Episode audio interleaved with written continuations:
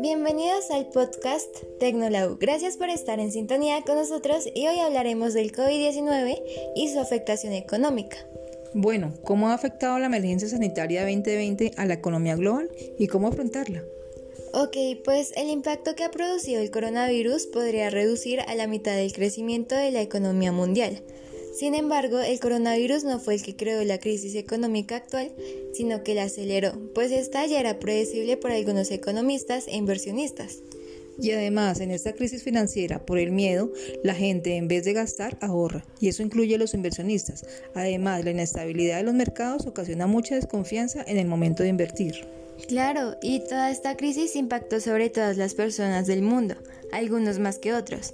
Además, la crisis económica influye en problemas de orden público y en potencial de guerras. Por supuesto, y es innegable que estamos viviendo una recesión económica y una crisis financiera más allá de lo que estamos viviendo con el virus, pues que puede durar mucho más del tiempo en el que esperamos una vacuna que se puede distribuir al mundo entero. Sí, y esta problemática se vislumbra globalmente porque la incertidumbre y la volatilidad se han contagiado de Asia a América, pasando por Europa. Y por eso hemos visto cómo se ha reflejado en la baja extrema del precio del petróleo y en la subida exagerada del precio del dólar. Sin embargo, a pesar de esta situación tan difícil y extrema de la economía, deberíamos aprovechar y empezar a trabajar en cómo afrontarla. ¿Y cómo la afrontamos? Pues en un principio creando presupuestos hoy mismo, calculando tu patrimonio neto, renegociando todas las deudas, cobrando tus préstamos, prestando atención a las medidas del gobierno, aceptando que es muy probable que tenga que empezar de cero, escribiendo una teoría de cómo te ves y cómo es el mundo en un futuro.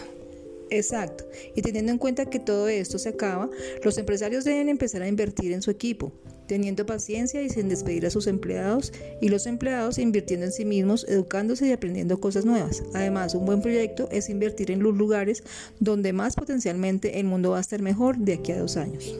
Bueno, y para concluir, sabemos que la economía y en general los mercados siempre funcionan con la misma ecuación, que es la paciencia sobre la desesperación. Los mercados públicos les quitan el dinero a las personas desesperadas e impacientes y se la dan a las pacientes. Es verdad, eso nos recuerda que mientras tengamos un plan, sobrevivamos y nos mantengamos a flote, vamos a estar mejor que personas que por desesperación van y toman medidas tontas invirtiendo en cosas que no valen la pena. Así, pues el fracaso nos hace más fuertes y la exigencia nos hace exitosos. Muchas gracias eh, por escucharnos y sigan en sintonía con Tecnolau. Recuerden que yo soy Laura Medina y hoy estuve con mi invitada Nidia Patiño. Hasta luego.